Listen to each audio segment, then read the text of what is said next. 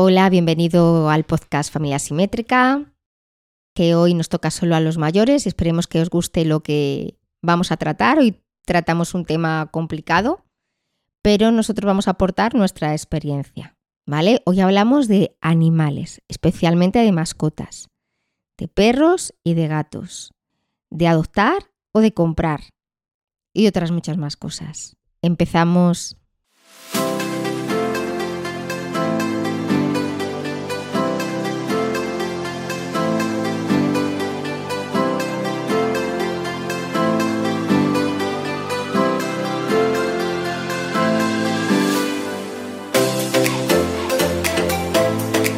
Bueno, pues como ha dicho Rosana, hoy vamos a estar solo los adultos porque vamos a hablar sobre un tema que, a lo mejor a alguno le puede gustar o no le puede gustar o le va a sentar mal cosas que digamos, pero como ha dicho ella, vamos a hablar desde nuestra experiencia.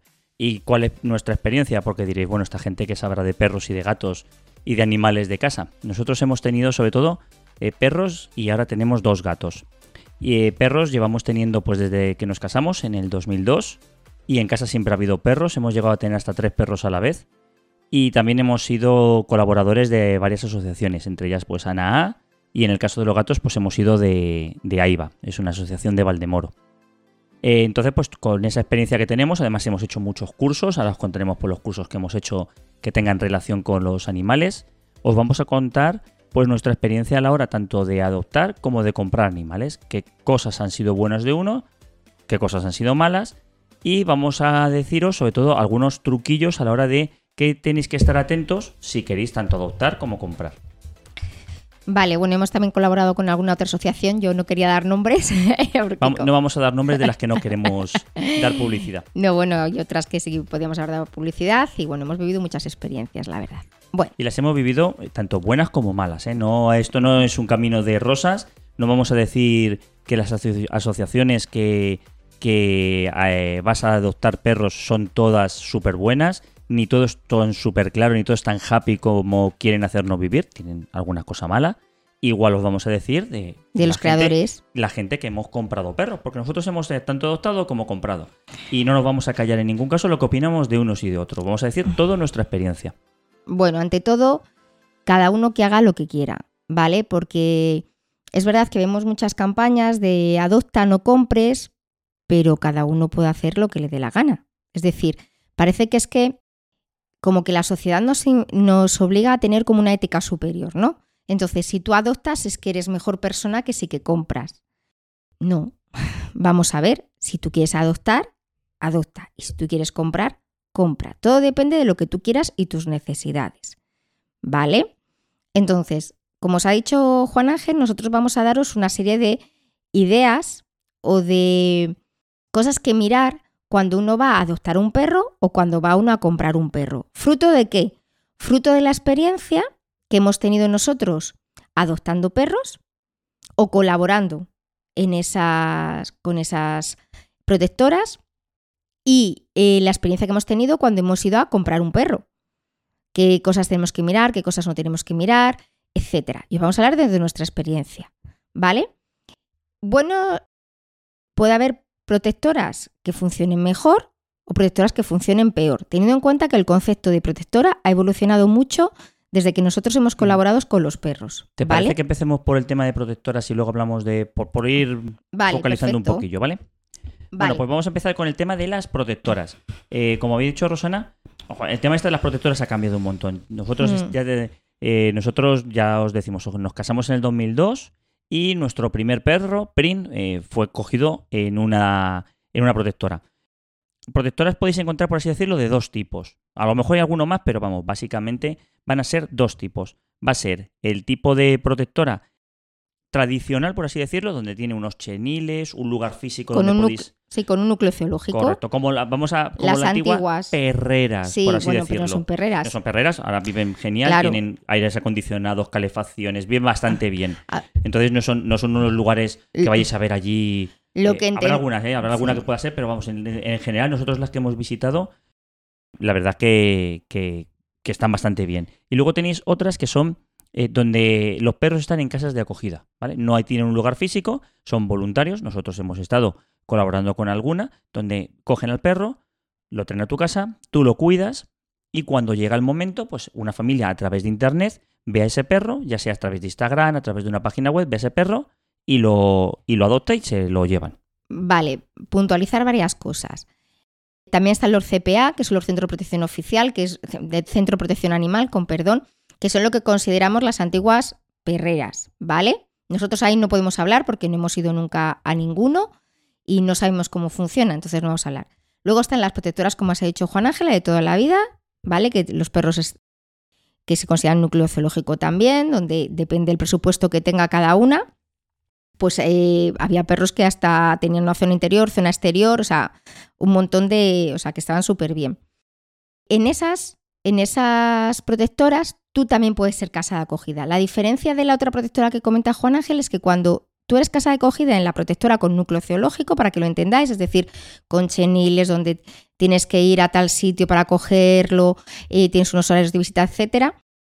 Tú eres casa de acogida cuando son cachorros muy pequeños, eh, por el riesgo de que contraigan otras enfermedades como maquillo, parvovirus, etc. O con perros que a lo mejor provienen de un atropello, de un atropello, de una, tiene una patología que necesitan un cuidado específico en una casa. Por ejemplo, nosotros tuvimos una que estaba recién atropellada, entonces tenía problemas con la cadera y era, a ver, no es que fuera mayor, pero no era el cachorro típico de dos meses, tres meses, etc. de de dos, tres, cuatro años que puede haber tenido o tenga una enfermedad o ha sido un atropello, necesita un cuidado específico que allí no se lo pueden dar. Por eso es lo de llevarlo a una casa de acogida. Y luego están las que están surgiendo, ya os digo que no son las de cuando nosotros empezamos, que son a través de Facebook, etcétera, que son asociaciones, por decirlo así, Sí, sí, son ¿vale? asociaciones. Son asociaciones en las que los perros, ellos los traen, pues bien de alguna llamada que han recibido, o bien de otras protectoras, o bien.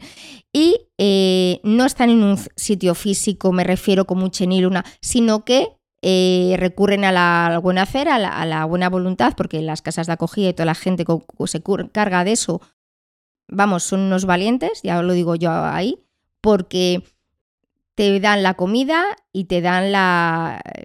y ya está. O sea, te dan la comida y lo que puede necesitar el perro, pero tú te comes las noches sin dormir, tú te comes las cacas y los pis, tú te comes que te destroza algo de tu casa, tú te comes las visitas al veterinario y así un suma y sigue. Entonces esas asociaciones se, se, valen o se nutren de casas de acogida, independientemente de la edad del perro. El perro una vez que lo cogen, lo llevan a una casa de acogida, tenga meses, días, años o lo que sea, ¿vale? Creo que esa es la, un poco una de las diferencias en cómo funciona una o cómo funciona otra. Vale, pues entonces eh, la diferencia, como ha dicho Rosana, eh, bueno, en lo que es en casas de acogida, pues ya habéis visto que más o menos en los dos tipos van a ser igual, tú te haces casa de acogida y ya está. Eh, la única diferencia normalmente es que las asociaciones tradicionales, vamos a llamarlas así, cuando tú quieres adoptar un perro, normalmente te hacen una entrevista, ya sea por, online o te hacen un cuestionario que tú tienes que rellenar, y luego visitas ese sitio para ver al perro. En los otros casos es más raro que visites al perro. Normalmente tú lo ves en Instagram, vamos a poner una red social cualquiera en Instagram, y ahí es cuando tú lo ves, te parece bonito, lo, te harán también un cuestionario, tendrás una entrevista, eso es así, pero normalmente las posibilidades de ver al perro son bastante menores. Eso es una de las primeras cosas que tenéis que tener en cuenta. Nunca adoptéis un perro por su apariencia física. ¿Por qué? Porque eh, lo que sí que hemos detectado en casi todas las asociaciones estas, tanto las tradicionales como las no tradicionales, es que la información que te ponen en la página hay que cogerla mucho con pinzas.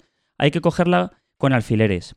Porque muchas veces te dicen que es un perro 10, veréis muchas frases de perro 10, perro muy bueno, es, un perro excepcional, ningún problema, te lo venden todo como muy bonito. Luego la realidad suele ser diferente, y ¿vale? y os comentamos una cosa, ¿vale? Los perros 10 no existen. Es decir, nosotros hemos tenido perros y nuestros perros tienen sus dificultades, sus problemas, que hay que educarlos, que hay que cuidarlos, que hay que... Porque es como si diemos, hijos 10, pues hija, yo no sé, pero yo no creo que haya personas 10. Entonces tampoco hay perros 10. Hay perros que van a tener sus dificultades, o bien porque hayan tenido un trauma, o bien porque haya que educarles. Pero un perro 10 es muy raro. Yo, nosotros hemos tenido muchísimos perros y no tengo un perro 10. Puedo decir, es un buen perro, pero le pasa esto, es un... Pero un perro 10 así como tal no suelen existir. Por eso, por eso lo, lo, que comentaba yo de No, no, no os fiéis de las, de, las, eh, de, de las descripciones al pie de la letra, porque nosotros hemos visitado algunas protectoras, algunas asociaciones que nos han dicho es un perro 10, y cuando hemos ido allí había un pero. Y bueno, nosotros porque preguntamos y, y les, hacemos muchas preguntas. Nunca dejéis ninguna pregunta por hacer, por muy tonta que os parezca, nunca dejéis preguntas, porque nosotros hemos en, eh, nos hemos enterado de un caso de un perro que adoptaron, que era el perro 10, y cuando llegó a casa tenía ansiedad por separación. Ahora os explicamos un poquito el tema de la ansiedad por separación y destruyó la casa de la persona. Entonces al final tuvo que devolverlo porque era imposible. Si le hubieran dicho, bueno, es que este perro tiene ansiedad por separación, que ellos deberían haberlo visto, eh, podían haber atajado eso. Entonces, perro 10 no. Si podéis, siempre visitar al perro, ver al perro, cómo se comporta, que vosotros lo veáis, ¿vale? También hay que entender que los cachorros de tres meses de 0 a 3 meses, es más difícil que tengan alguna mala experiencia que les haga tener un comportamiento eh, difícil para una convivencia con una familia que perros de tres meses hacia adelante. Porque eh, estos perros que cogemos en asociaciones no conocemos realmente todo su pasado. Es muy raro que se conozca el pasado del perro al 100%. Entonces no sabemos si es que han estado encerrados, si no han estado encerrados, si les han pegado, si han vivido solos con la madre o sin la madre. Eh, es muy complicado. Entonces las descripciones cogerlas con precaución.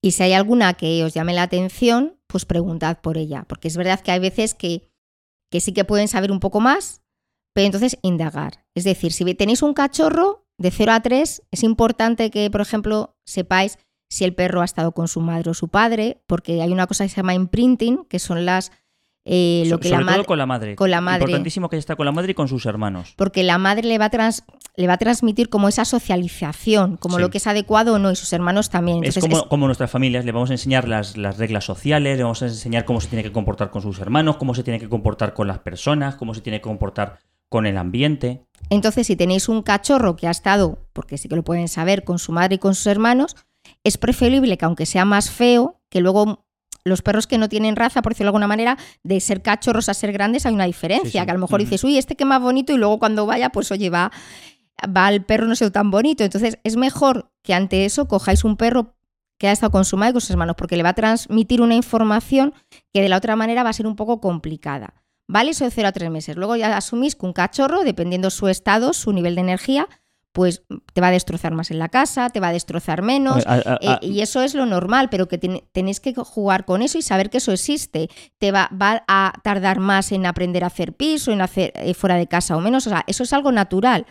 Entonces, porque lo hemos pasado, nosotros hemos tenido muchos perros y cada uno des- ha destrozado más o ha destrozado menos. Y cada uno ha aprendido antes o después a hacer pis fuera, y caca fuera de casa. Y la educación ha intentado que sea siempre la misma. A ver, yo creo que tenemos que asumir que un perro os va a destrozar cosas. Es muy raro el perro que nos ha comido. Nosotros tenemos ahora los tiradores del salón todos destruidos. Porque nuestro perro eh, de ahora pues se los ha comido. Y hemos tenido cachorros pues que han mordido otras cosas. Así que si queréis un perro que no os muerda, no cogéis un perro. O Mm. si queréis un gato que no arañe, no cogéis un gato. Tenéis que asumir un pequeño destrozo en casa. A no ser que, claro, lo queréis dejar en el jardín y os olvidéis de todo y no entra en casa. Que ahora también os contaremos nuestra opinión sobre eso. Lo, lo importante de cuando vayáis a coger un perro en una asociación es, si está en una casa de acogida, hablar con la gente de la casa de acogida. Las casas de acogida suelen ser gente que tiene mucha experiencia. Ya han tenido muchos perros, han visto muchos cachorros, han tenido mucha experiencia, pero hablar con ellos, si es posible. Si no os dejan hablar con la casa de acogida, joder, yo desconfiaría un poco. ¿Por qué? Porque las casas, o por lo menos que vosotros le podéis enviar mensajes a la casa de acogida y sea ella la que os responda una comunicación, porque con ellos son los que van a, estar. Igual que si es una asociación tradicional donde ellos tienen los perros en sus cheniles, hablar con sus cuidadores, no con los que mandan en las asociaciones, porque nosotros hemos ido a una asociación a por un perro, hemos hablado con la dueña de esa asociación o con la representante de esa asociación o lo que fuera, y no tenía ni idea de lo que tenía ese perro. Y no tenía ni idea de cómo se comportaban los perros, porque vimos un perro que hizo una cosa con nuestros hijos y dijo, ay, este perro parece que es el bueno para vosotros. Y no, ese perro hacía dominancia. Se subía a los niños, intentaba dominarles. Y no es así, porque ella no sabía.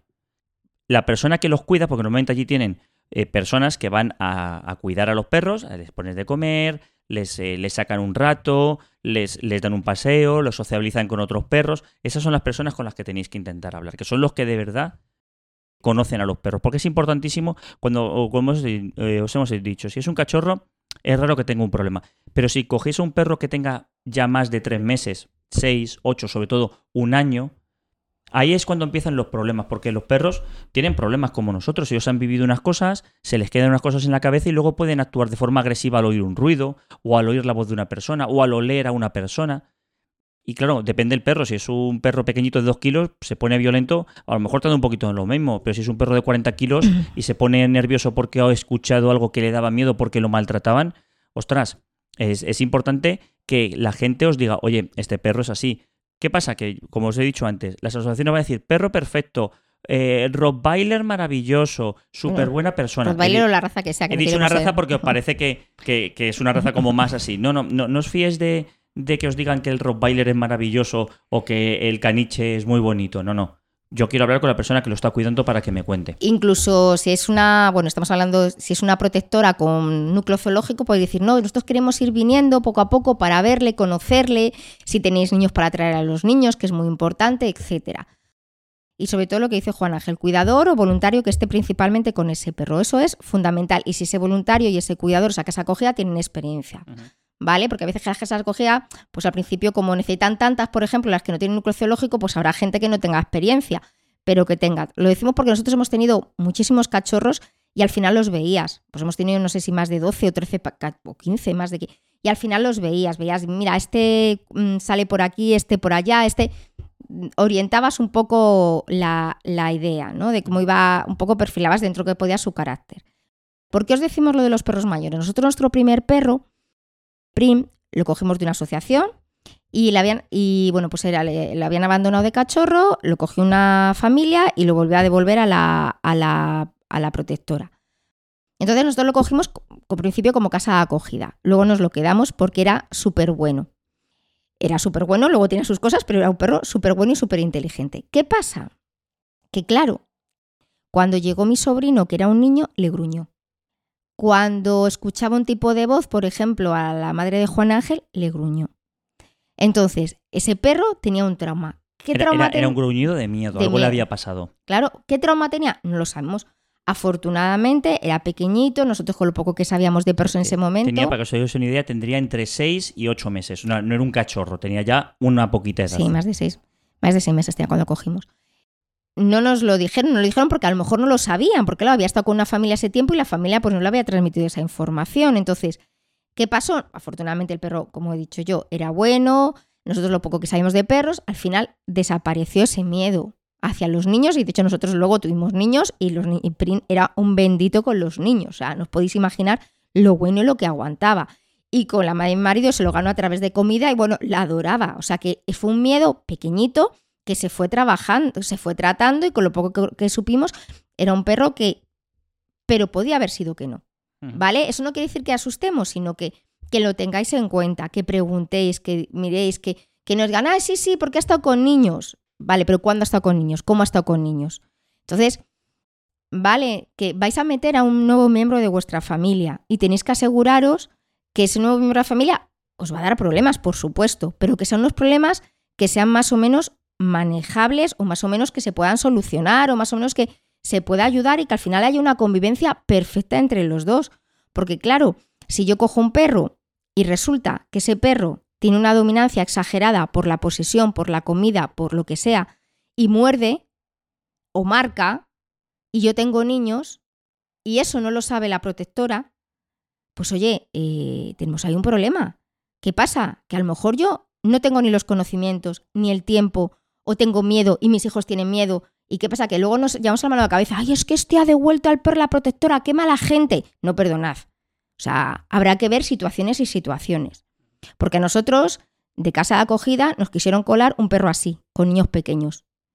Entonces, eh, ojo, es que claro, que tengas un perro y los niños, entonces, cuidado en esas cosas, porque también son perros, que yo no lo digo por, por las, las asociaciones que están cogiendo de un sitio que han abandonado y se lo vas a llevar a una familia directamente. Y tú no has evaluado a ese perro. Y ese perro puede tener unas dificultades. ¿Vale? Entonces, importantísimo toda la indagación. Y por favor, no, no os dejéis llevar, que a mí me ha pasado ¿eh? cuando he ido a adoptar a lo mejor algún perro. Ay, que es bonito, que es precioso, me lo van a quitar, me lo van a quitar. Ay, no, que me están diciendo que tal, que mira qué rico. No, no tenemos prisa. Vamos a meter a un miembro de la familia y nos tenemos que asegurar que ese miembro de la familia sea compatible con nuestro estilo de vida, con nuestra familia, para darle lo mejor y que él nos dé lo mejor, dentro de que va a haber dificultades y problemas, porque siempre los hay. Porque si de repente ahora eh, eh, hay un veterinario porque tiene de repente, pues uno de nosotros tuvo lismania cuando no se trataba, etcétera. Ahora me ha mordido, me ha quitado el wifi, el internet, la fibra, que también nos ha pasado, es decir, pero que nos aseguremos, pues eso, una convivencia. Importantísimo, informaros, indagar, no seáis muy confiados, confiar, sobre todo si vais a coger a uno de tres meses para arriba, visitarlo, verlo, conocerlo, ¿vale? Que no pasa nada. Si es que si no es ese que queríais, va a ser otro, si hay mucho, muchos perros. Sobre todo porque nosotros eh, tuvimos un perro que, que, nos dijeron que era un perro que ya sabía eh, pasear, que ya nos hacía pis en casa, que era súper bueno, que era súper tranquilo, que daba gusto. Era un perro grande, era un mastín, ¿eh? Nos hablamos de un perro eh, pequeñito. Y, bueno, cuando llegó a casa, pues esa descripción que nos habían dado, pues no era exactamente así. El perro se seguía haciendo pis en casa, el perro se no paseaba bien, tiraba, el perro tenía mucho miedo, el perro ladraba a todo el mundo. No digo que fuera por culpa de la asociación, porque este perro eh, fue y vino de muchas familias y en algún momento este perro debió quedarse en una terraza sin salir a la calle y debió pasarle mal. Pero esa información que nosotros nos dieron, pues no era exactamente la real. Que ya te digo que no tiene por qué ser culpa de la familia porque fue de la, de la, de la protectora, porque fue de la familia a la protectora y de la protectora a nosotros. Entonces, posiblemente si ellos hubiesen estado más tiempo con ese perro, se hubiesen dado cuenta. Pero para que veáis que las descripciones que hay ahí, pues algunas veces no son del todo ciertas, ¿vale? Así que, si eh, en una descripción os han dicho que es un perro 10 que es un perro maravilloso, y llega a casa y no es el perro tan maravilloso, si tenéis que devolverlo porque muerde, es agresivo o lo que sea, no lo dudéis. Problema, muchas asociaciones tenéis que mirarlo bien. Cuando vosotros vais a coger al perro, vais a tener que pagar un dinero. Eso no es, es ánimo, sin ánimo de lucro, pero esa gente tiene que dar de comer a los perros y pagar a los veterinarios, así que algo vais a tener que pagarles. Ronda aproximadamente los 150 euros. Normalmente os lo van a dar sin esterilizar y vosotros tendréis que pagar la esterilización, sobre todo porque al ser cachorros no se pueden esterilizar hasta más o menos el año. Luego, si los que los tenéis que devolver por este motivo, porque de repente llegáis y el perro es agresivo y no lo habían dicho. Ojo, no os lo habían dicho. Si os lo han dicho y lo habéis cogido, os habéis metido vosotros en el lío. O que tenga unos miedos exagerados. Por ejemplo, lo que está comentando, o sea, todo el mundo asume que tiene un perro, se va a mear en casa, por mucho que le digan, va a morder, por mucho que le digan pero este era un miedo exagerado, exagerado. A la noche, por la noche no había quien lo sacara, se quedaba petrificado y gruñía y hacía el amago de ataque a personas. Y claro, era un, a ver, hay una dificultad, una dificultad porque, porque por muchos motivos. No, porque eso además hay que saber tratarlo, no es una cosa que tú coges y digas, ahí se le va a pasar. Eso puede ir a peor con el tiempo. Entonces, eh, ya os decimos, en asociaciones, tanto físicas como no físicas, tanto que podéis verlos allí o como que no, la descripción siempre cogerla con, precaución. Siempre que podáis hablar con las personas que, que cuiden al perro. Y siempre que, que, vayáis a coger un perro adulto, un perro que haya tenido sus problemas, sus cosas, sus historias, aunque yo sea un perro que haya estado con una familia, cualquier cosa, eh, tenéis que tener en cuenta que es un perro que tiene una vida detrás, tiene unas experiencias que pueden ser malas o buenas. Es decir, eh, podéis encontraros con un perro que tenga eh, agresividad, tenga miedo. Por ejemplo, el típico, el típico caso de los galgos, perros que tienen muchísimo miedo. Ansiedad por separación. Mucha ansiedad por separación, muchas historias. Esos perros requieren una familia que tenga mucha implicación con el perro. Eh, no os queréis meter con el lío de, ay, es que va a ser porque lo hagamos, porque un perro de ese estilo, un perro que ya tenga tiempo, requiere mucho. Y hay asociaciones que solo se dedican a adoptar, a que adoptéis perros ancianos. Porque esos perros muchas veces ya nadie les quiere y pasan el resto de su vida en un chenil y es una tristeza. Nosotros hemos intentado adoptar un perro de esas condiciones y tampoco hemos podido. ¿Por qué? Pues porque teníamos otro perro, teníamos gatos y a lo mejor no éramos la familia más idónea. Pero eh, tener en cuenta que esos perros vengan de un sitio o vengan de otro. Son perros que han tenido una vida y que tenéis que tener una implicación importante. Informaros bien de todo lo que ha vivido ese perro informaros bien de todo y sobre todo, si tenéis una asociación, o sea, lo cogéis en una asociación, si es posible que esa asociación tenga etólogos y entrenadores detrás que os puedan echar una mano en el caso de que surja un problema. No que digan, sí, sí, nosotros os echamos una mano y una vez que le habéis dado el dinero y el perro está en vuestra casa, desaparecen de la vista. Porque cuando tienes un problema, te lo tiene que tratar un experto. Ah. Es o un entrenador canino o un etólogo. Un etólogo, digamos para que lo entendáis, serán los psicólogos de los perros. Tratan los problemas de otra manera, ¿vale? Eh, problema que os podéis encontrar sobre todo con cualquier perro es la ansiedad por separación. Eh, ¿Por qué? Porque ese perro, de repente de estar en un sitio, como puede ser un chenil, entra a vuestra casa, vosotros le queréis mucho, que es lo que hacemos todo el mundo, y cuando se queda solo, empieza a darle la ansiedad. Empieza a decir, ay Dios mío, ¿qué pasa? Y ahí es cuando empieza a destruir de forma compulsiva, o a llorar de forma compulsiva, o a mearse de forma compulsiva, o muchas más cosas que le puede pasar. Bueno, pues si eso sucede, que la asociación donde lo cogéis tenga un etólogo, un entrenador canino donde puedan ayudaros a eso. Porque eh, esos problemas no se arreglan solos. Claro, cuando decimos implicación nos referimos a una implicación extra, es decir, un tiempo, un dinero y nosotros el buscar profesionales. Nosotros hemos tenido que recurrir a profesionales, a etólogos, a, a adiestradores caninos y luego ya nos formamos nosotros, Claro, hicimos porque cursos. Dijimos, dije, cada vez pensáis, bueno, ¿quiénes son estos que, que, por qué hablan de esa manera? Bueno, pues yo tengo un máster en etología canina y además soy entrenador de perros de asistencia. Y Rosana eh, es, Sí, terapeuta, es- o sea, es para guía de perro de terapia y, y, bueno, y ya está, y solo eso. ¿vale? que no hemos llegado nunca a ejercer porque tuvimos niños y que es verdad que estuvimos haciendo prácticas y todo eso, pero que es decir que nos hemos metido en el mundo del, del perro. Eso más la cantidad de cursos que hemos tenido que hacer para entrenar a nuestros perros. Claro, de, nosotros hemos- muchísimas, o sea, Hemos dedicado muchas horas, mucho dinero a entrenar a nuestros perros. Mm. No, hay, no solo entrenarles de te doy una galleta y ya está, es entrenarles de enseñar todas las órdenes, es- eso te requiere muchas horas y es una cosa que también os, eh, os, os recomendamos. Cuando metéis un perro en vuestra casa, casi es obligatorio, bajo mi punto de vista, que os apuntéis a un curso para enseñarle lo que es obediencia básica.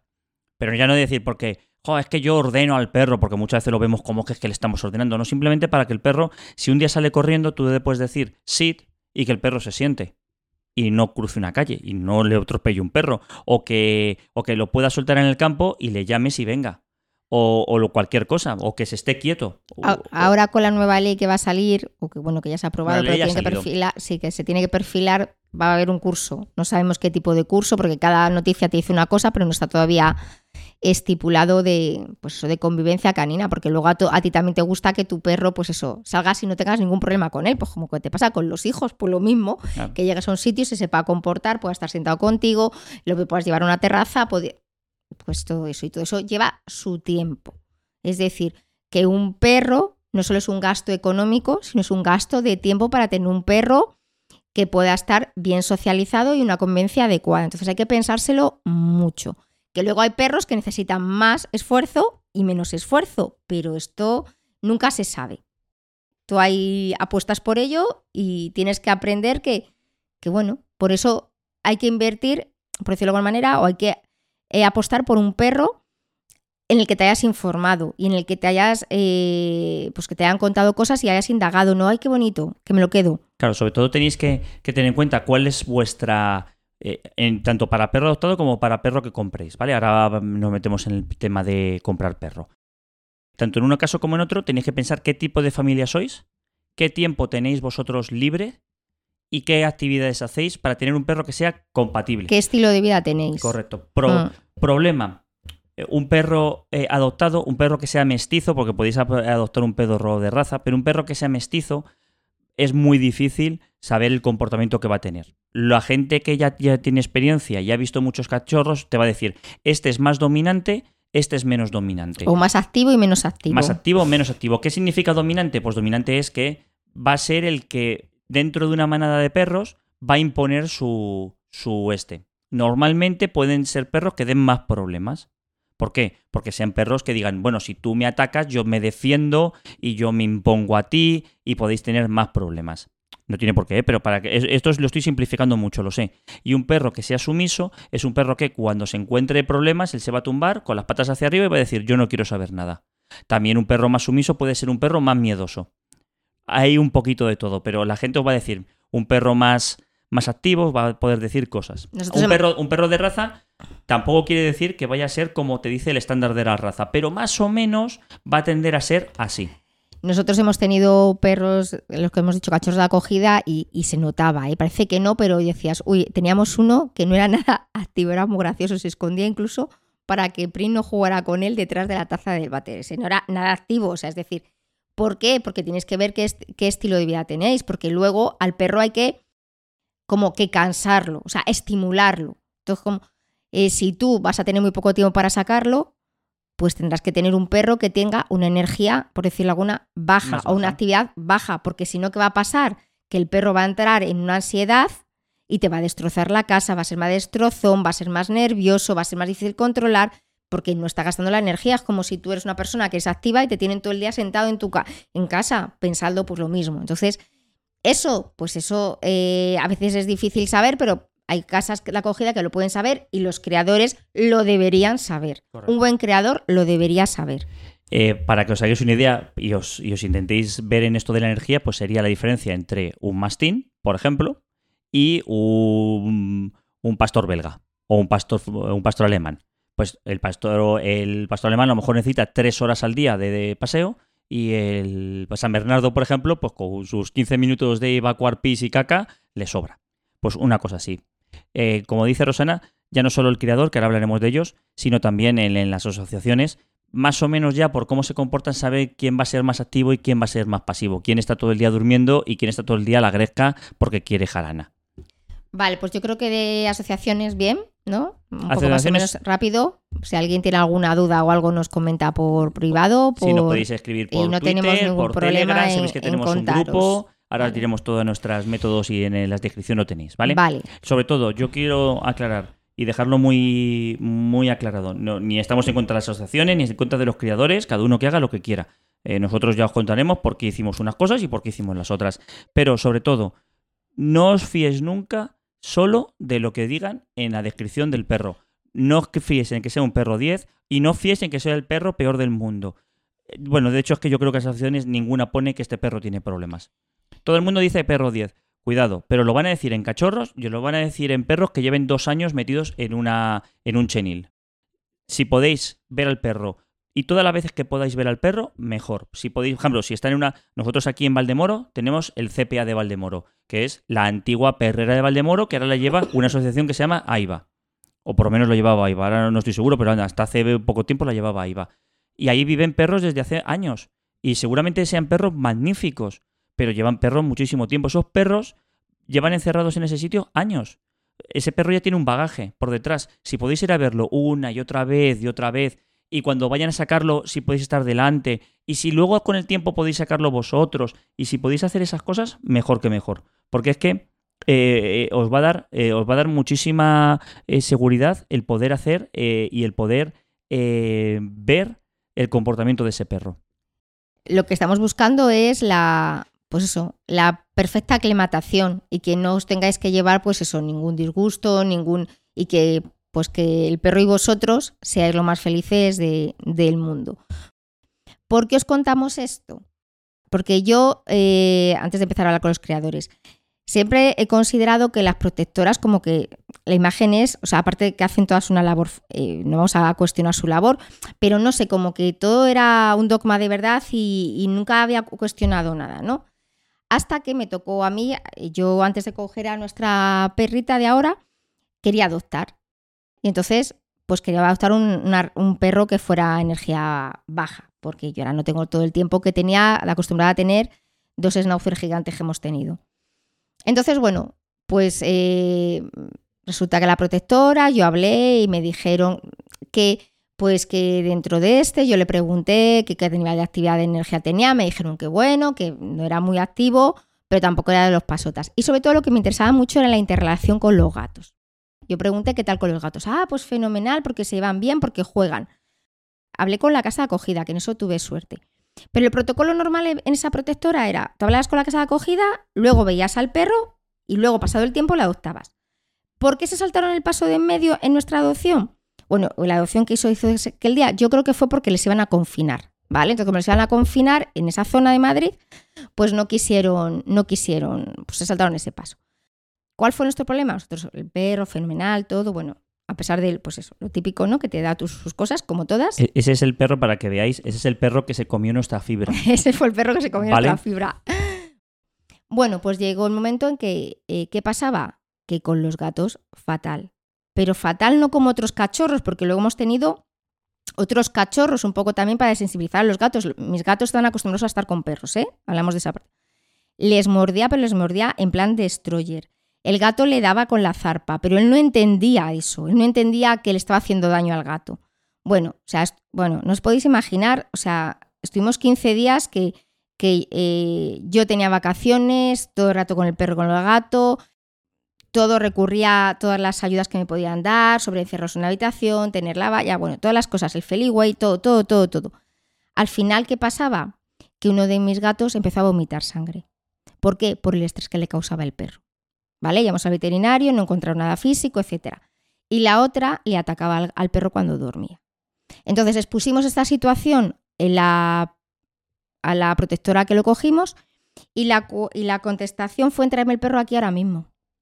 Una solución y la mala malísima éramos nosotros. Imaginaros la situación y lo mal que yo lo pasé, que claro, me tendrá que volver a encontrar esta situación, que no me va a pasar tan mal. Cuando yo había apostado por el perro, bueno, nosotros habíamos apostado por el perro, había, bueno, todo lo que habíamos hecho todo lo humanamente posible. Mis hijos, no veáis lo que lloraron cuando yo tuve que plantear ceder a ese perro porque era lo mejor, porque claro, yo decía, ¿qué hacemos entonces? Eh, ¿Enemisto a la protectora de los gatos o la de los perros? ¿O quién, quién tiene más derecho? ¿Qué hago? ¿Me quedo con el perro y a ver si el gato y nadie me da una solución? O sea, nadie me da soluciones. Todas las soluciones que tuve me las busqué yo. Bueno, pues yo estuve preguntando, parecía la mala malísima. O sea, casi prohibieron a la casa acogida hablar, volver a hablar conmigo. Bueno, el perro ese, mm, para ser un mastín del campo, vamos, salió como de un pedigrí de entre lo que yo adopté, lo que pagué por penalización, que no volví a pagar, lo que les di y luego lo que adoptó la otra familia, no os podéis imaginar, o sea, menos mal que iría para otros perros, supongo. El caso es que a mí me hicieron sentir muy mal, tanto fue así que yo hablé con la dueña, o sea, con la dueña no, con la directora de la protectora y le dije que esto no era un plato de buen gusto y tal, y ya, pues como que reculó un poco, pero como me hicieron sentir a mí, después de todo, eso no está pagado con nada de dinero. Y, y no fue culpa mía. O sea, me dijeron que se iba bien con los gatos, pero me tenían que dicho, no, juega con los gatos como si fueran destroyers. Porque encima yo le presenté, le dije, mira, si quieres un informe veterinario, yo te llevo un informe veterinario que mi gato está vomitando sangre. O sea, no, no es una cosa para... Pero sobre todo lo que más me llamó la atención es que no me dieron ninguna solución. O sea, era traer el perro ahora mismo como si estuviese el perro, que vamos, el perro estaba, eh, vamos, perfectamente. Trae el perro ahora mismo. Esa fue, bueno, mm, la, la contestación, aparte de obligarme a una serie de cosas que no voy a entrar. Que eso, ya os digo que en otro momento, pues a lo mejor hubiese contrarrestado de otra manera, pero ahí estaba tan afectada porque veía que no podía conseguir una unión entre los tres y simplemente os digo que a día de ahora mis, mis perros han, o sea, mis gatos han convivido con perros de casa acogida, no ha habido ningún problema con ninguno. Y mis perros a, día de hoy conviven con mi perra y es verdad que yo me tuve que fo- formar, o sea, con todo lo que me pasó aprendí y tal, pero no ha tenido ningún problema. Entonces, pues ahí, en eso estamos. Eh, si queréis tener la experiencia de tener perros, no estoy seguros, eh, tener cachorros, pues tiene mucho trabajo porque pensar que se os van a mear y cagar en casa. Eso es así. No, O un- que os tenéis que poner a dormir con ellos porque los lloros son tan Claro, increíbles un, que... un perro el primer día que llega a casa lo que va a hacer es toda la noche llorar. Porque si ha estado viviendo con su familia y de repente está solo en casa, se va a poner como loco. Bueno, pues lo que podéis hacer es ser una casa de acogida. Estas asociaciones, tanto las tradicionales cada vez menos porque tienen menos perros o tienen las cosas más complicadas y sobre todo estas que eh, no tienen un lugar físico, requieren de familias de acogida. Si vosotros buscáis una asociación que haya por vuestra zona, posiblemente eh, os van a decir que si queréis ser perro eh, casa de acogida vais a poder tener casa de acogida sin problema. ¿Qué os va a ayudar eso? Os va a ayudar a dos cosas. Primero, a ver qué es tener un perro y sobre todo qué es tener un cachorro, que durante un rato es divertido hasta que tienes que recoger 20.000 pises y 20.000 cacas. También puede ver que os puede morder cosas, con lo cual ya sabéis si queréis o no eh, vivir esa experiencia. Y luego os va a ayudar a ver eh, Su carácter real. comportamiento de cachorros. es importante, eh, sin conocer nada de etología de perro ni comportamiento, vais a ver los que son más decididos y menos decididos, los que son más asustadizos y menos asustadizos, los que incluso ante un estímulo de miedo, ellos van a tirar para adelante o van a recular. Y con eso vais a conocer a, lo- a los perros y vais a poder elegir mejor vuestros perros. Ojo, ojo. Os puede venir los perros de cualquier manera. A nosotros nos vinieron los últimos dos que tuvimos. ¿Fueron los últimos dos? Sí. Los últimos dos Sí. que tuvimos nos vinieron con pulgas Gar- hasta, Garrapatas. bueno, garrapatas no, no tuvi- tuvimos Una solo fueron solo. pulgas. Solo fueron pulgas, pero pulgas había 100 millones. Estaban plagadísimos. Normalmente esos perros pasan primero por el veterinario, ahí normalmente ya les dan el primer baño, les quitan las pulgas y luego van a la casa de acogida. Pero puede ser como nosotros, que llegaran un sábado y no hubiese veterinario hasta el lunes. Bueno, pues a ti te dan el ja- el champú para que se lo pongan y te dicen ahí los tienes. Apáñatelas como puedas. Entonces tienes que bañarles con las pulgas, hay que quitarle las garrapatas en el caso de que tengan, hay que darles de comer, cagan de todo, porque Po- nosotros hemos tenido que cagan gusanos, pero es una experiencia que vais a aprender a tener cachorros y vais a aprender a ver los comportamientos de los cachorros y ahí nadie os va a poder mentir, vais a ver vosotros y vais a poder eh, eh, vivir la experiencia. Podéis ser cacho- eh, casas de acogida durante una semana y luego estar un mes eh, repo- reponiéndoos de la experiencia y luego volver a coger. Si es posible, cuando seáis casas de acogida, hacedme caso, cogeros mínimo dos. ¿Por qué? Porque cuando se quedan dos, y más o menos siempre van a ser hermanos, van a llorar mucho menos, porque como se van a hacer compañía, pues van a poder estar juntos, ¿vale? Otra cosa, cuando eres casa de acogida, dependiendo del tipo de asociación, puedes tener preferencia o no antes Ah. de que lo adopten. Hemos tenido una racha, y aquellos que hayáis estado acogiendo perros o viendo perros, durante los perros no duraba ni una semana. Sobre todo durante pandemia, nosotros lo cogimos el perro el domingo, no fue sábado, fue no, pero domingo. ya no era pandemia. Sí, sí, sí, bueno, era, era ya después de todo lo que es el encierro, era Fue ya hace dos años en Semana sí. Santa, un poquito así. Entonces, Mm. ahí cogimos, eh, lo cogimos un domingo, el jueves ya estaba el perro fuera de nuestra casa y el otro estaba el lunes. Sí, Es es decir, de- en una semana. pero ahora ya, por lo que estoy viendo, no es tanto. No suele ser. Antes es que no duraba nada los perros. Me refiero que enseguida la gente tenía ganas de perros y lo cogía, se adoptaban pronto. Pero lo digo porque al principio, los dos primeros días, tampoco vais a ver el carácter porque tienen miedo, están un poco recelosos, no saben dónde están y no salen. Pero a partir del tercer día o así ya se va viendo carácter. Hay asociaciones donde la casa de acogida tiene prioridad, es decir, cuando tú tienes, por ejemplo, nosotros con los gatos, que fuimos antes casa de acogida porque no habíamos nunca tenido gato, no sabíamos si eras alérgico o no, cuando pues le fueron a adoptar le nos dijeron, mira, están interesados ciertas personas, ¿queréis quedároslos? Hay asociaciones que te lo ofrecen antes por la diferencia a todo lo que dice Juan Ángel que te has comido y otras que no, otras que, que dicen, no, no tenéis preferencia, si lo queréis no lo tenéis que decir antes de que alguien esté interesado. O sea, hay de todo, para que lo sepáis. Sí, porque nosotros, uno de los dos perros que cogimos, nos hubiese a lo mejor gustado tenerlo, pero cuando quisimos decirles que, que se nos interesaba, dijeron, no, este ya está adoptado. Entonces, pues nos quedamos un poquito así diciendo, joder. Entonces, informaros primero si tenéis o no pre- preferencia a la hora de, de ser casa de acogida. de adoptar a ese perro, si es el caso, o gato, o lo que sea que os guste. De gatos hablamos menos, como veis, porque la verdad que. Bueno, pero ahora, ahora al final, después de hablar de criadores de perro, hablamos Vale. de un poquito de tema Pero de con los gatos. es que ha sido muy Ojo. buena la experiencia, la verdad, no hemos tenido ningún problema, nos han asesorado súper bien. Entonces, yo, como tampoco sabíamos muchos de gatos, nos Sí, hemos vosotros escuchado. somos de perro. Sí, entonces, bueno, pues. Bueno, una cosa importante, eh, no solo a la hora de, de que tengáis un perro en vuestra casa, es que ese perro va a durar del orden de 12 años con vosotros. Y tenéis que tener en cuenta también las vacaciones. Es importante porque ahora mismo están como un poquito lejos las vacaciones de verano, pero mañana vais a decir, oye, ¿qué pasa en vacaciones? Me quiero ir a un hotel, me quiero ir a una casa, me quiero ir a Disneyland París, como hemos hecho nosotros. Ese perro tiene que ir a algún sitio. Todo eso tenéis que tenerlo en cuenta. Todo el gasto de comida es que come el perro Veterinario. veterinario se pone malito eh, y los veterinarios pueden ser o muy baratos o tener cosas que sean súper caras. Ahora cada vez más, yo no todavía no estoy muy informado de eso, pero cada vez más hay seguros médicos para los perros. Igual que tenemos nuestro Adeslas, nuestra Sisa, pues hay un seguro que, que ellos te pagan el tratamiento del perro, parte del tratamiento del el perro. seguro de responsabilidad civil del perro. Dependiendo qué perro sea, bueno, dependiendo No. qué perro sea, no. Todos los perros deberían tener seguro de responsabilidad civil. Pero ahora cada uno, cada uno, a, a ver, nosotros, nuestro perro tiene 7 kilos. Ahora mismo no tiene seguro de responsabilidad civil, pero se lo vamos a hacer. ¿Por qué? Porque si me ataca a mí mi perro, pues me ataca. Es que mi perro a lo mejor te chupa durante una hora y te puede hacer una escara en la cara. Pero eh, si ataca a un niño pequeño, a lo mejor ese niño pequeño se cae, se hace daño en la Bueno, cabeza. Ataca, que vaya corriendo Claro, a por ataca, el niño. decir, que el a niño vaya salvarle. corriendo, el niño el perro va corriendo, el niño se asusta, el niño se cae, se hace una flecha en la cabeza y, y la tienes montada. Eso es un seguro de responsabilidad civil. Todos los perros deberían tener. No es obligatorio, nada más que para los perros potencialmente peligrosos, que con la nueva ley ya no existen, y perros de partir de, cierta, de cierto peso. Eh, os tendríais que informar y es otro gasto. Y luego, en caso de vacaciones, tenéis que buscaros o una, un hotel que admita perros, con lo cual puede que no os cobre más, una casa de, de donde vayáis a cogerle, un alquiler que permita o no permita perros, y una residencia canina que... Sí, o casas. Ahora cada vez hay más casas de gente que se dedica a tener perros. Ay, sí, nosotros aquí en Valdemoro conocemos a uno que él se dedica a cuidar perros. Mm. Tanto mientras que tú te vas a trabajar como cuando tú te vas por ahí. Mm. Pero claro, pensar que van a ser 15 o 16 euros por noche, pero mínimo, mínimo, mínimo. Si no tenéis que poner dinero aparte por la comida, llevarle su comida. Por eso que cuando vayáis a comprar, adoptar un perro, es, eh, es un gasto que tenéis que tener en cuenta, ¿vale?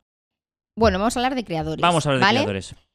Ojo, Que aquí no, aquí no se va a limpiar nadie. ¿eh? Ojo. Ojo. no es lo mismo, que hay cosas muy diferencias. Un criador que un criadero. Y eso hay que dejarlo muy claro. Porque no a los criadores, no, perdona. Hay criadores que se dejan la vida por esos perros. Es decir, nosotros los primeros schnauzer, o sea, el schnauzer que tuvimos, vivían mejor que muchas personas, que no sé qué más triste. Tenían los perros hasta cuando el dueño no podía sacarles, bueno, que tenía una persona que los sacaba, eh, una cinta por si necesitaban desfogarse, que antes, hasta que no llegó César Millán a la televisión, nos conocíamos las cintas para perros, pues él la tenía. Es decir, mm, ojo, un creador que les da, les trata fenomenal a sus perros, viven en casa, eh, bueno, tienen aire acondicionado, calefacción, o sea, todo lo que pueda ser lo mejor para sus perros, ¿vale? Frente a esos crea- a crea- eh, criaderos ilegales que tienen 8.000 millones de razas, los tienen en, chenil, eh, en cheniles, en jaulas mini, Enjaulados. eh, fatal, o sea, no, no, no, no, es que hay una gran diferencia. Pensar, pensar que los criadores, los que se dedican a ser criadores, a ver, que se dediquen solo a ser criadores, hay muy pocos. Porque, porque, porque no es un trabajo que ahora mismo esté reconocido ni, ni, ni sea fácil, ¿vale? Pero, pero no es lo mismo un criador que se dedica a eso y que quiere a sus perros y que además se esfuerza por mejorar la raza, porque muchos de ellos vais a ver que dicen, oye, que es que mi perro es campeón de no sé qué, y lo junto con otro campeón de otra raza de sangre para tener un perro porque quiero que tenga mejor pelo, o mejores orejas, o que tenga un porte tal, o que tenga un color determinado. Gente que está súper metida en ese tema a esos criaderos. No es lo mismo criador que criadero, importantísimo. Criaderos, no. Cárcel, muerte, no. Criadores, oye, son gente que se dedica al bienestar de los perros también. No olvidemos, el que abandona al perro no es el criador, no es la asociación, es el tío que tiene un nombre muy específico, que empieza por C y acaba por N, que los abandona en la calle. Eso es la persona mala. El que te- a por él, al que a penar, es al que coge un perro y lo deja en la calle. Ese es el malo de la película, no el criador o no la asociación. Ellos son los buenos, ¿vale? Los malos son los que abandonan a los perros. Los malos son los que crían des- descontroladamente y tienen a los perros en condiciones lamentables. Os lo decimos porque nosotros hemos conocido a varios criadores y ninguno de los que hemos conocido tiene a los perros en una situación mal. No, no. No es lo mismo. Vale. ¿Qué si quiero coger a un perro? ¿Qué es lo que me tengo que fiar en un creador o que tengo que observar? Primero Vale. de todo, aquí en contraposición a- a- al tema de las asociaciones, los perros sí que pueden tener un carácter más o menos marcado. Tenéis que la informaros raza. por la raza. Claro, cuando tú vas a un criador no, no crían chuchos, crían razas. Crían pastores alemanes, crían pitbull, crían Stafford o crían Boston Terrier, como el nuestro. Tenéis que ver qué raza queréis. ¿Por qué? Porque tienen que eh, tener unas características que vosotros os sirva. Por ejemplo, nosotros cogimos el Schnauzer gigante porque nos pasábamos a vivir de una casa a un chalet. Yo viajaba mucho y mi mujer, Rosana, pues estaba aquí sola y decía, joder, yo quiero un perro que me pueda llegar a defender, pero que no sea un perro eh, malo, que tenga un carácter muy Equilibrado. equilibrado. Pues cogimos el Schnauzer, nos informamos mucho y vimos que la mejor raza que mejor se adaptaba a nosotros es el Schnauzer. En este caso hemos cogido un Boston Terrier porque es lo que nosotros queríamos. Claro. ¿Por qué no adoptamos? Porque queríamos un perro con unas determinadas características, que es por lo que te puedes eh, eh, lanzar a comprar un perro, a tener un perro de ciertas características. Nos- nosotros, bueno, pues nos cantamos por esta raza porque queríamos, a ver, al saber que los gatos habían tenido mala experiencia ahora, después de esto, pues un perro que fuera amistoso con los animales, que fuera, nos dimos cuenta que si cuando llegaba era más pequeñito de tamaño que ellos, lo veían como menos amenaza, entonces, pues estuvimos viendo qué razas de perros pequeñas había, que yo nunca he sido partidaria de los perros pequeños, siempre yo grandes para... Y que no fuera ladrador, que fuera una raza poco ladradora. Y, que tuviese una energía baja. Es decir, que si yo la saco a este perro 10 horas a la calle, va a decir que genial, que vamos 10 horas a la calle, pero si está todo el día metido en casa porque llueve, pues no se va a poner nervioso. Buscábamos esas. Así que si decidís compraros un perro porque queréis una raza, tenéis que tener en cuenta lo mismo. ¿Qué familia sois? ¿Cuál es vuestra actividad? ¿Cuál es vuestra familia? ¿Qué hacéis con ellos? Eh, si sois muy deportistas, si sois poco deportistas, si tenéis mucho tiempo libre, si tenéis poco tiempo libre. Y buscar una raza que se adapte a vosotros. ¿Vale? Eso es lo primero. Venga, ahora ya tenemos la raza. Vamos al criador. Vale, mi consejo, creadores siempre que podáis ir a ver, Correcto. ¿vale? Es igual que lo de antes, ¿os acordáis? Un creador que está en Galicia y vosotros sois de Sevilla. Si podéis ir a verlo, tenéis que ir a verlo. No, no, os, no os baséis en eh, lo que os diga el criador. Quiero decir, eh, el criador va a saber mucho más que vosotros, pero hay algunos que son muy reticentes a decir el carácter del perro. Hay otros que os van a decir qué perro quieres y te va a dar el perro. Nosotros en Snowzer le dijimos, quiero un perro que me defienda, pero que no sea agresivo. Quiero un perro equilibrado. Y me dijo, este es tu perro. Y oye, clavado. Chapo. Luego cogimos otro, otro Schnauzer gigante, y dijo, ahora quiero un perro que sea tranquilo. Y si es Y posible, maternal. y me quiero que sea maternal porque tenemos niños y quiero que esté muy con los niños. Oye, este es tu perro, chapo, perro maternal, perro este. Pero en nuestro caso, por ejemplo, pues no era tan comunicador. Él no nos quería decir El nada porque, claro, porque no le gustaba. ¿Por qué no se quería mojar? No se quería mojar. Entonces nosotros le tuvimos que decir, bueno, pues mándame vídeos, que quiero verlo, Claro. porque yo sé un poquito más y todo eso. Si es posible, e Claro. intentar coger un criador que os diga, que os diga, yo quiero este tipo de perro y que os dé ese tipo de perro. Claro, lo que decimos, si puedes... eh, hay, luego- veces, hay veces razas que no puedes porque no hay creadores en tu zona, pero que veas que sea comunicador, que te mande vídeos, que te cuente y sobre todo, a ver, si es un creador vas a ver qué tipo de carácter Sí. tiene, porque lo sabes cuando... Porque sí, porque tiene muy, porque lo saben.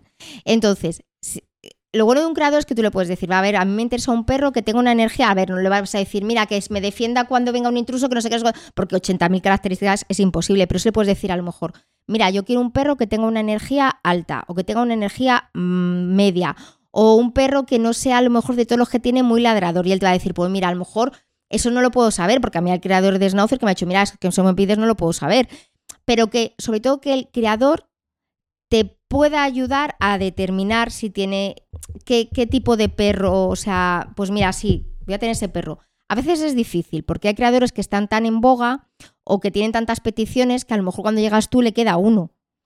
Entonces, claro, pero entonces tú le puedes decir cómo es el carácter, quiero ir a verlo. Porque cuando un creador tiene mucha fama, mm, no suele mentir porque le da igual si no lo coges tú, lo va a coger otra persona. Entonces, pero le puedes decir, ¿y cómo es? Es que yo necesito esto, es esto, si no me espero a la siguiente quemada. Es lo que digo, sin prisa, no hay que tener prisa. Y sobre todo, y sobre todo, si está en vuestra zona, ir a verlo. Nosotros cuando cogimos el Schnauzer, hablamos con tres o cuatro y luego fuimos a ver a dos o tres. Y en ningún momento nadie nos dijo no podéis venir a ver nuestros perros. Si alguien nos dice no podéis venir a verme, mm, recelar un poco. Por mucha fama que tenga. No, Yo no, no. quiero verlo. Claro. Eh, nosotros hemos hablado con criadores de Boston, los que estaban en la zona han dicho que sí, que no había ningún problema. O sea, no, no tengáis ningún problema, además tenéis que ver al perro y tenéis que ver las instalaciones y tenéis que ver cómo están ellos. Eh, muchísima gente tiene a los perros en casa, quiero decir, vive con los perros. Lo va a tener separados en época de celo, los machos por una parte y las hembras por otra, por motivos obvios. No quieren tener camadas descontroladas porque ellos buscan camadas con perros para tener ciertas, ciertas características pero normalmente están viviendo en casa. Nosotros conocemos casos de Boston que viven pues, con sus otros perros y sus gatos y todo eso. Cuando más ambiente familiar, mejor. El perro va a vivir con más gente. Claro, Eso hay veces claro. que por el tamaño, por ejemplo, cuando son perros grandes, pues hay pocos que a lo mejor lo pueden tener en su casa. Y a veces tienen que tener cheniles para dormir, los tienen en su casa cuando es de día, cuando, cuando están, a lo mejor están embarazados, están criando, dependiendo. Que eso no quiere decir que el perro esté peor o mejor. ¿vale? Porque muchas veces nosotros, ah, bueno, en mi caso, pero muchas veces hay gente que los tiene fuera los perros. Sí, sí. Entonces, bueno, pero que veáis que veáis, que os cuente el feeling que os dé, pero tenéis que ir a ver varios, si podéis ir a ver varios, ¿para qué? Porque lo que no os diga uno lo puede decir el otro, etcétera. Ujú. Y luego, si vais a gastaros el dinero en un perro, pues aseguraros dentro de que esto no es una ciencia exacta, por mucho que os digan, pues no va a tener por las enfermedades típicas. Por ejemplo, pues cuando hay displasia te ponen que sus padres y sus madres estén libres de displasia. Cuando hay no sé qué y que tenga ya que os vais a gastar ese dinero, que tenga un pedigrí. ¿vale? Que tenga una línea genética que el pedigrí lo que te garantiza es que pues no hay algo así, digamos, pues no hay que hayan mezclado primos con sobrinos que luego pueda Claro, dar y- lugar a más enfermedades genéticas. i- Importante, cuando, cuando vais a comprarle un criador y os dice el pedigrí, es para lo que ha dicho Rosana, eh, para que no haya cruzado una madre con un hijo o un padre con una hija y que pueda tener más problemas genéticos.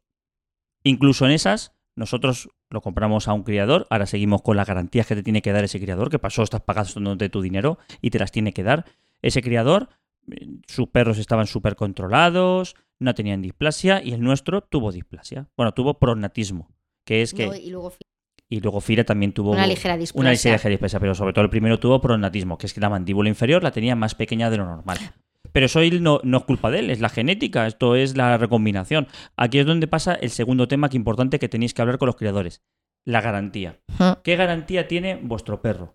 Porque tú le estás pagando una cantidad de dinero respetable. Estamos hablando de mil euros, alrededor de mil euros, dependiendo de la raza, del pedigrí y de muchas cosas. Alrededor de mil euros, incluso más. Puede que se acerque más a los dos mil. Depende de la raza y depende, Depende de la raza. Ese perro tiene que tener unas garantías. ¿Vale? El perro, eh, al final te lo vas a quedar tú, eso está claro, pero Sí. el perro va a tener unas garantías. ¿Qué garantías son esas? Es decir, si mi perro tiene una enfermedad genética, ¿tú qué vas a hacerme? En nuestro caso, por ejemplo, eh, nuestro criador de, de Schnauzer nos dio otro perro. Él decía que él no se quería quedar con el perro. Y No. aparte el perro era nuestro, o sea que yo no se lo iba a devolver. Pero él nos daba otro perro. O dinero equivalente o lo que fuese, pero él te da otro perro. Lo único que tuvimos que esterilizarla, claro está, porque no quiere que un perro que lleva su nombre desplace esa enfermedad para que veáis lo que quieren a sus perros. Es decir, yo no quiero un perro que tiene un problema, siga teniendo por lo perros. que ello pueda conllevar, porque en Claro. el fondo nosotros eh, nos quedamos con el perro, pero a lo mejor habrá uno que se dedique a belleza o exposición y eso se anul- la anulen y digan, pues hará... Es decir, que, que no todo el mundo es igual, claro. Entonces, eh, las garantías que tiene el perro. ¿Durante cuántos años tiene esa garantía? Es decir, un defecto genético puede salir a los cinco meses o puede salir a los cuatro años. Normalmente es un año. Sí, lo ahí. normal es que vírica te lo den con una semana, es decir, que el perro llegue y no tenga nada que haya cogido porque haya puesto sus vacunas y tal, y genética suele ser un año, los creadores que nosotros Vale. conocemos. Importante, si es posible, todo eso por escrito. Nosotros hemos comprado perros, hemos adoptado perros, hemos tenido problemas con la adopción de perros y hemos tenido problemas con la compra de perro. ¿Por qué? Porque realmente por escrito no teníamos nada. Teníamos los WhatsApp que nos habíamos cambiado, los correos electrónicos, pero no había nada. ¿El perro tenía pedigrí? Él nos había dicho que sí, pero tardaba mucho en llegar y eso es una cosa que nos extrañó. Que luego llegó el pedigrí, eso es verdad. El, el- el criador luego nos lo envió, no había ningún problema. Creemos que fue simplemente pues, que el criador tiene una serie de tiempos para escribirlo y se le pasó un poquito y se largó todo más de la cuenta. Pero todo lo que pueda ser por escrito. Y luego, aparte del carácter que vaya a tener el perro, que te oriente un poco el creador, si no tenéis prisa, es bueno también ver a la madre. La madre, la madre de nuestra Boston Terrier era lo más bueno, o sea, era una tranquilidad, una calma, una parsimonia que dije, "Uy, eso es un buen porque según le- los expertos, parte, gran parte del carácter lo transmite la madre al perro. No solo de forma genética, sino también, como os hemos comentado a la hora de adoptar, con lo que ella le enseña. Entonces, el, el tema del, del- de los creadores. Normalmente os lo van a dar con dos meses. Es muy raro que algún creador os lo dé hasta con tres. Sería ideal, lo ideal sería a nivel de, de etología, de comportamiento del perro, que os lo dieran con tres meses. ¿Por qué? Porque hasta los tres meses el imprinting se está ahí fortaleciendo. Pero también es verdad que del, del segundo mes al tercer mes hay que exponer al perro a muchos estímulos para que el perro luego no tenga miedos. Cuando digo este- poner estímulos es que pongáis la aspiradora, eh, pongáis el lavavajillas y escuche los estos, ah, llamáis a la casa, suenen los timbres. Entonces es un criador no tiene tanto tiempo como vosotros. Pero vamos, lo normal es que lo dé con dos meses. Vacunas. Tenéis que tener claro qué vacunas os lo van a dar. Si os lo van a dar con las básicas, si os lo van a dar como vacunas y luego, dependiendo de las vacunas que os lo van a dar en una asociación, pues normalmente lo van a dar con, con una vacuna o con dos, aquí va a pasar lo mismo. Pero tenéis que intentar que el criador os lo dé con todas las vacunas posibles para que cuando llegue a vuestra casa lo podáis sacar. Porque si no os dan las vacunas normales, vais a tener que estar otro mes y pico eh, con el perro dentro de casa. Entonces no vais a poder sacarlo a pasear para que coja todos estos. Por, por lo que os decíamos antes, eh, un perro que está por ahí en cualquier sitio y está con sus padres, pues ve todos los estímulos que hay. Pero un perro que está en casa no ve estímulos de fuera. No ve estímulos de otros perros, no ve estímulos de plantitas, no ve la noche. Es importantísimo. Nosotros, No. por ejemplo, a nuestra perra tenía dos meses, le faltaba una vacuna y tuvimos que esperar un mes hasta que la pudimos sí, sacar. porque la vacuna que le pusieron, como era de otra comunidad, la vacuna que le pusieron aquí no era, bueno, una historia que al final tu- tuvimos que esperar casi un mes. Y saber lo que hacíamos, porque claro, era tiempo que perdíamos para, era sacarla en brazos, que no era lo mismo, pero por lo menos que oliese, que escuchase, que viese y la sacábamos en brazos a la Ujú. calle. Para que, muy poco, o sea, en pocas ocasiones, pero la sacábamos para que conociera un poco el estímulo y que se no iba a estar en contacto con ningún perro, con lo cual no le iba a pegar nada, pero por lo menos eso. Porque el tema de, de lo que contamos con las asociaciones, de qué ha pasado ese perro, pues en este caso no existe. El perro ha estado sus dos meses con su madre y está importantísimo que el perro pase los meses con su madre. Eh, no vaya a ser que sea un criador, digamos, no de los mejores, no un criador responsable y que ese perro pase dos meses solo con sus hermanos. No queremos que pase dos meses con sus hermanos, queremos que pase dos meses con sus hermanos y con su madre. Que le dé de mamar, que le regañe, que si buscáis vídeos por internet de madre regañando a, cachorros, os vais a dar cuenta lo bien que les regaña y cómo les pone en su sitio. Que le enseñen la educación que tiene que tener, que, que tome de la leche de su madre para que no tenga ninguna enfermedad. Es importantísimo eso, que, que pase el, el cachorro tiempo con su madre. Más cosas. Mm, Pues yo creo que nada más. Yo creo que hemos hecho un poco un repaso, cosas que pueden tener en cuenta la gente que vaya a adoptar o que vaya a comprar y, y lo, y lo que todo el mundo y lo que se lleva a un perro. Entonces, En, en importante a la hora de tanto de comprar como de, de tener en adopción, de, de adoptar un perro, es eh, todo el tema de los papeles, ¿vale? Eh, las asociaciones, los criadores, tienes que escribirlos ellos en, en los registros que sean, luego lo tienen que registrar en la comunidad autónoma que corresponda. el Si o compráis perros o al que adoptéis perros de una comunidad autónoma, hay que volver a registrarlos luego en la comunidad autónoma vuestra. Y luego la, la- la cartilla de vacunas estará a nombre de la persona que lo, que lo coja todos esos papeles. Vosotros no vais a tener que preocuparos de nada porque las asociaciones y los criadores lo tienen más que más que más, más que aprendido y más que sabido Sí. y lo van a hacer bien. Lo único, sobre todo eh, con los criadores, es el tiempo de escribir, si os interesa el tema del pedigrí. Si a vosotros el pedigrí os da lo mismo, pues mira, si te lo escribe bien y si no, pues me da lo mismo. Pero si no, estar un poquito detrás de ellos para que los inscriban la, vacu- la camada, para que envíen los papeles a tiempo, para que os tengan informados.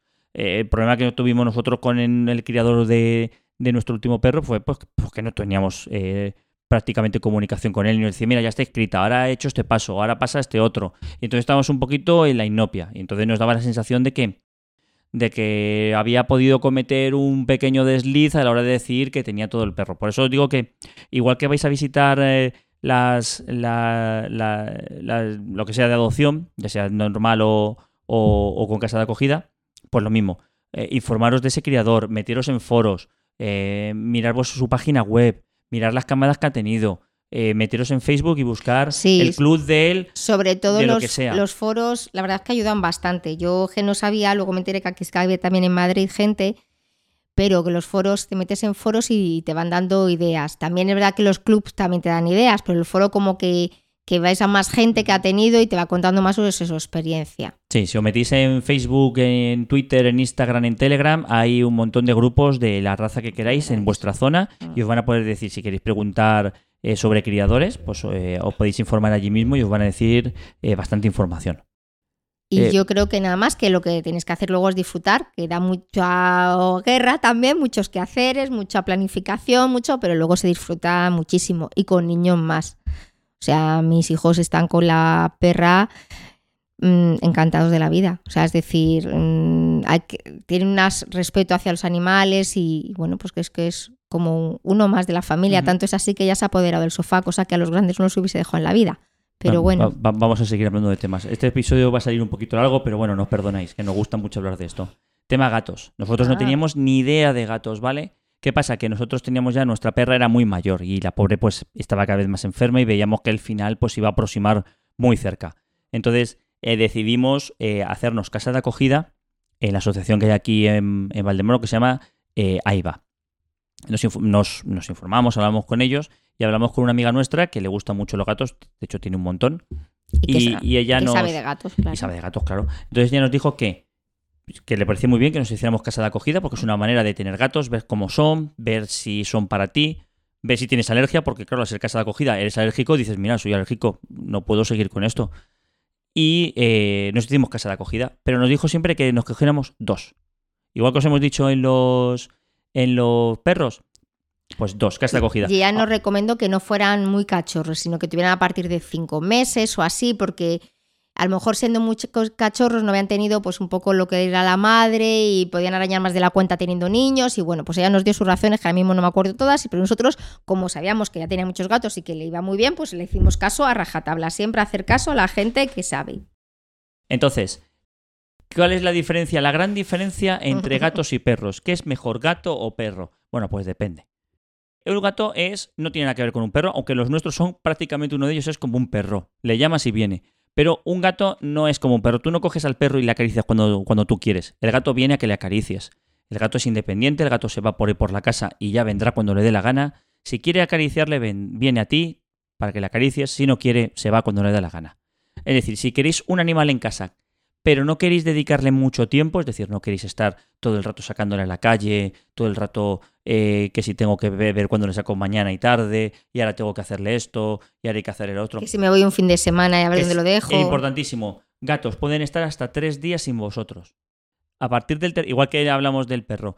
Eh, si me voy de vacaciones, un gato es muy raro que te lo lleves a otros sitios, porque un gato lo pasa fatal. Un gato es de la casa donde vive. Si te lo llevas a otra casa, tiene que haber sido de muy cachorro, haberle acostumbrado al coche de muy cachorro, haberlo movido incluso con esas. Muchísimos gatos que nosotros conocemos hay que medicarlos para que durante esas cuatro horas de viaje que va a pasar en un transportín, porque el gato no puede estar suelto en el coche como está el perro, tiene que estar en un transportín, esté calmado, ¿vale? Se da un relajante para que se quede calmado. Y luego que llegue a la casa y que la reconozca como ella, porque si no al principio el perro, el gato lo va a pasar muy mal. No, no suelen moverse, entonces eh, como no son de moverse, no lo vais a poder dejar en otra casa o dejarlo en una residencia de gatos, que las hay, ¿eh? Pero tiene que ser un gato que está acostumbrado ya de pequeño a moverse. Eh, si no, tendréis que buscaros una persona que venga a vuestra casa cada dos, tres días a limpiar la caca de los areneros, ponerles agua, ponerles comida y y estarse un- compañía. y estarse un ratito con ellos, una horita. Eso también tenéis que tenerlo en cuenta. Es otra cosa que tenéis que pagar o si tenéis un amigo, hacerlo. Porque el gato lo único que requiere es tener su arenero limpio, porque son muy escarosillos. Ellos quieren cagar en un sitio que esté limpito. Si ponéis el arenero y se lo dejáis ahí mucho tiempo, al final cagarán fuera.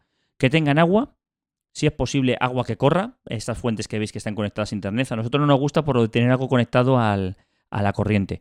Pero si es posible tener eh, agua que se mueva, pues mejor. Y luego comederos para, para ellos alimentarse. Lo bueno que tiene el perro, el gato que no tiene el perro, es que tú le dejas comida y él se va, se va A racionar. a racionando. El, perro tú le pones comida y se puede comer 10 kilos de comida hasta morir si hace falta.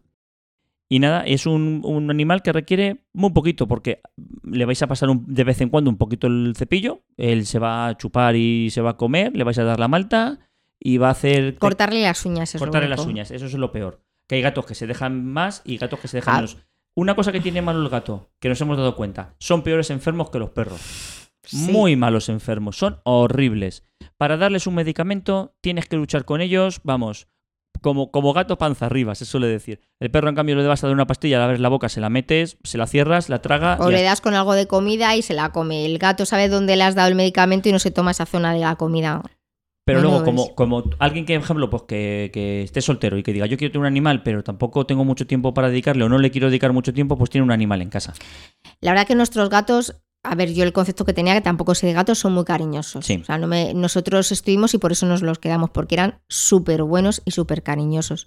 Uno de ellos, que es cojo, nosotros le llamamos y viene. O sea, es impresionante. Y es súper cariñoso, súper mimoso. A veces que es muy pesado y ya le dices, déjame que es muy pesado porque me estás chupando todo el rato.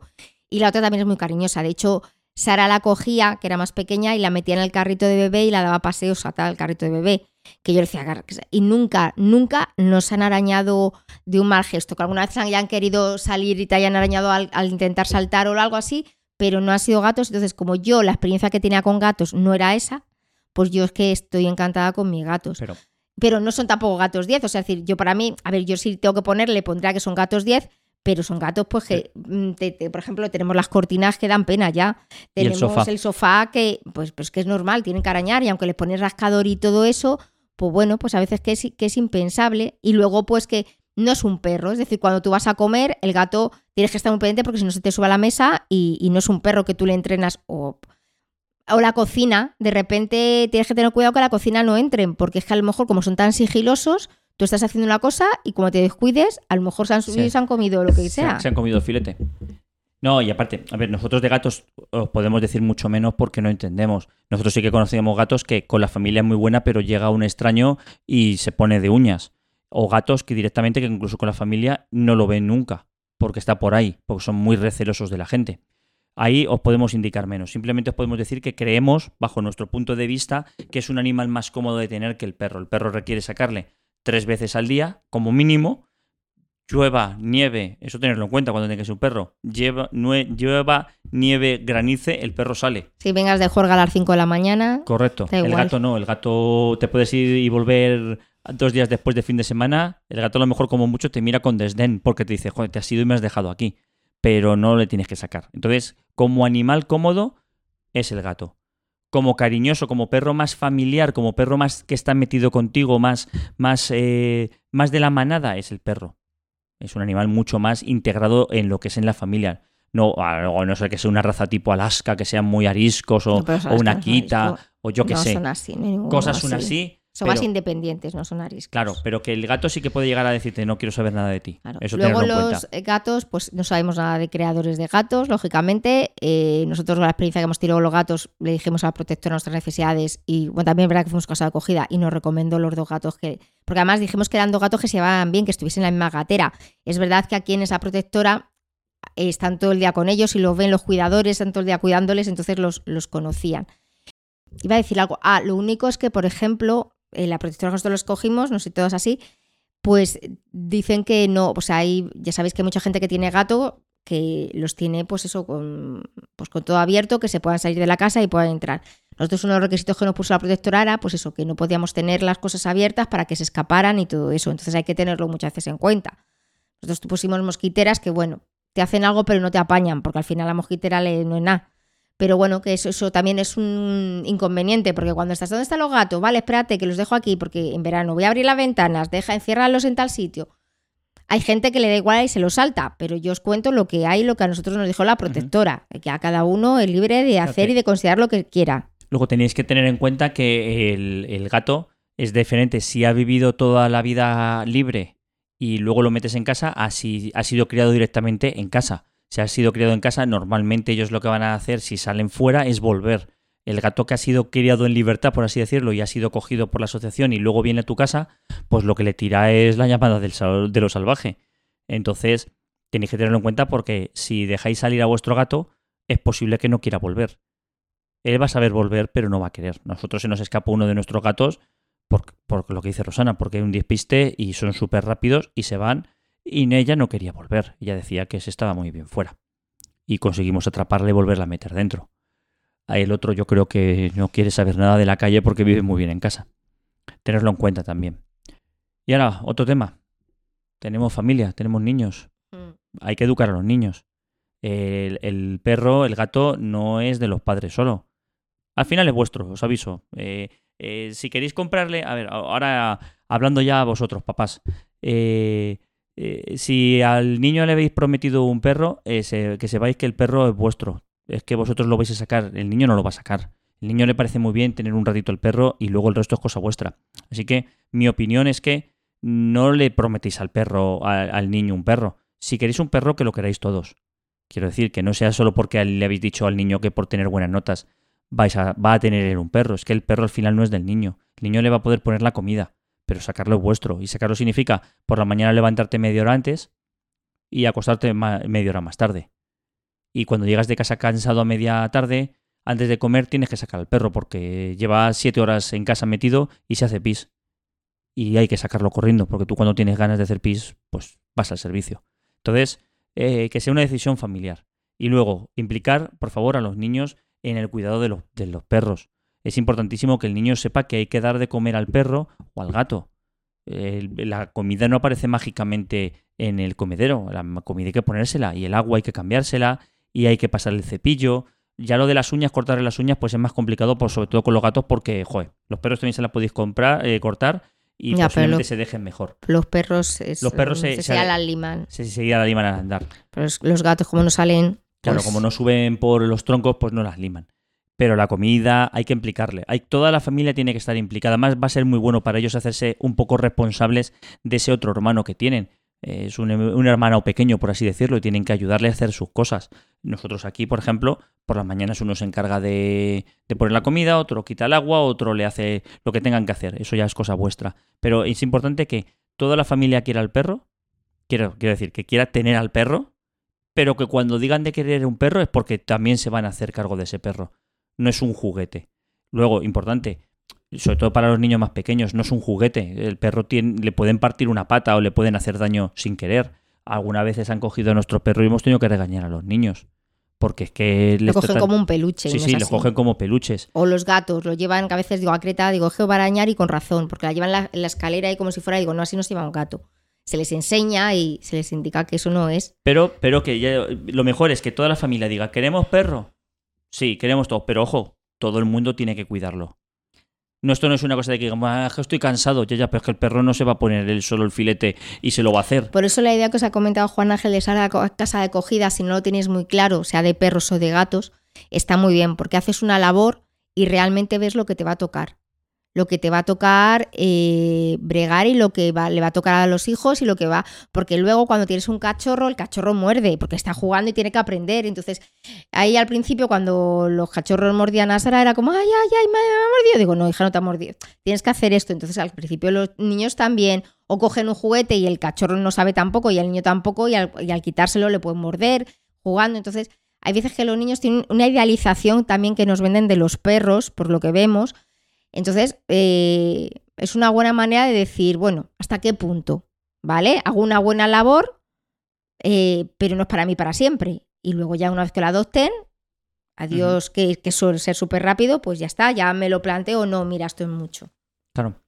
Y luego también, si os decidís adoptar a un yayo, como se les puede, se suele conocer en las protectoras, asumir que es un perro que es mayor, que puede tener 10 años, 11, 12, y, además de estar haciendo una labor muy importante, porque esos perros, al ser mayores y estar en, una, en, un chenil o estar por ahí, joder, pues lo pasan mal, está en casa, pero es un perro que sabéis que no os va a durar mucho. Sabéis que es una pena cuando se mueren los perros, pues joder, da mucha pena. Entonces, eh, también tenéis que asumirlo y tenéis que ser, sobre todo, tenéis que ser toda la familia conocedora de, del proceso que vais a llevar. Tanto si es un cachorro como si es un, un yayo, tenéis que ver eh, que, toda la familia va a, querer, va a querer tener ese perro, que ese perro va a durar 10, 12, 14 años, 16 o más, o lo que dure, y que toda la familia tiene que, ocuparse de él. Gabriel tiene 10 años, ahora mismo no lo puede sacar solo, pero a lo mejor ya cuando tenga 12, 13 años, tiene que saber que tiene que también sacarlo a la calle. Y ahora tienen que saber que tienen que darle de comer, que hay que pasarle la, la carda y que, hay que hacer cosas con el perro. Y que hay que recoger las cacas si se caiga adentro, los vómitos y esas cosas que, la fase de cachorro es muy divertida para jugar, pero cuando llegas a casa y te encuentras no sé cuántos pises y no sé cuántas cacas, pues también está. Bueno, pues yo creo que ya no vamos a dar más. Eh, recordar, todas las métodos de contacto lo vais a tener en la descripción, pero nos podéis encontrar sobre todo en Twitter como Familia Simétrica y en Instagram también como Familia Simétrica si nos buscáis. Tenemos un, canal en Telegram, que también os dejo la descripción del programa. Vamos poniendo los episodios y ahí podemos discutir todo lo que queráis. Y hemos abierto un canal en YouTube. Estamos subiendo los, los, podcasts también a YouTube, por si los preferís escuchar en YouTube. Y algún vídeo ya hemos empezado a hacer. Hemos hecho el vídeo de cómo jugar a un juego. Os recomiendo que lo vayáis a ver y veáis cómo jugar al Reinas Durmientes. Seguiremos haciendo vídeos cuando vayamos pudiendo, ¿vale?